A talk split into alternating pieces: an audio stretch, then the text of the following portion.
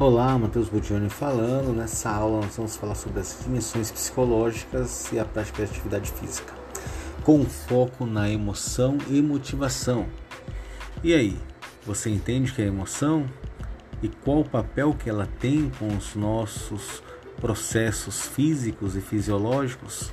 Bom, a emoção ela pode sim oferecer reações frente a um comportamento então nós temos conceito como autorregulação, regulação de relações sociais, e nessa relação entre emoção e rendimento, emoções negativas como ansiedade, raiva, podem nos mostrar a atividade a ser realizada de maneira aversiva, porque ela demonstra sinal de perigo.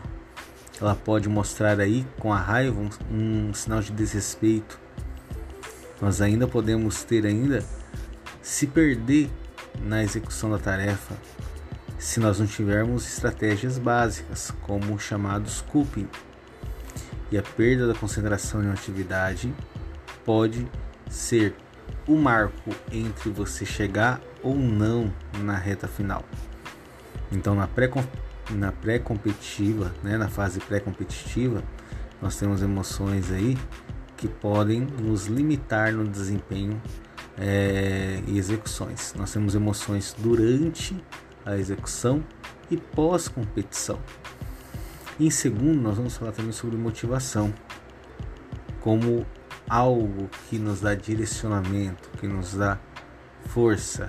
É a motivação que nos impele a realizar uma atividade.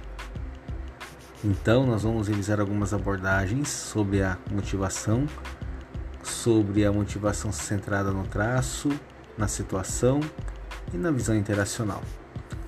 Eu aguardo vocês.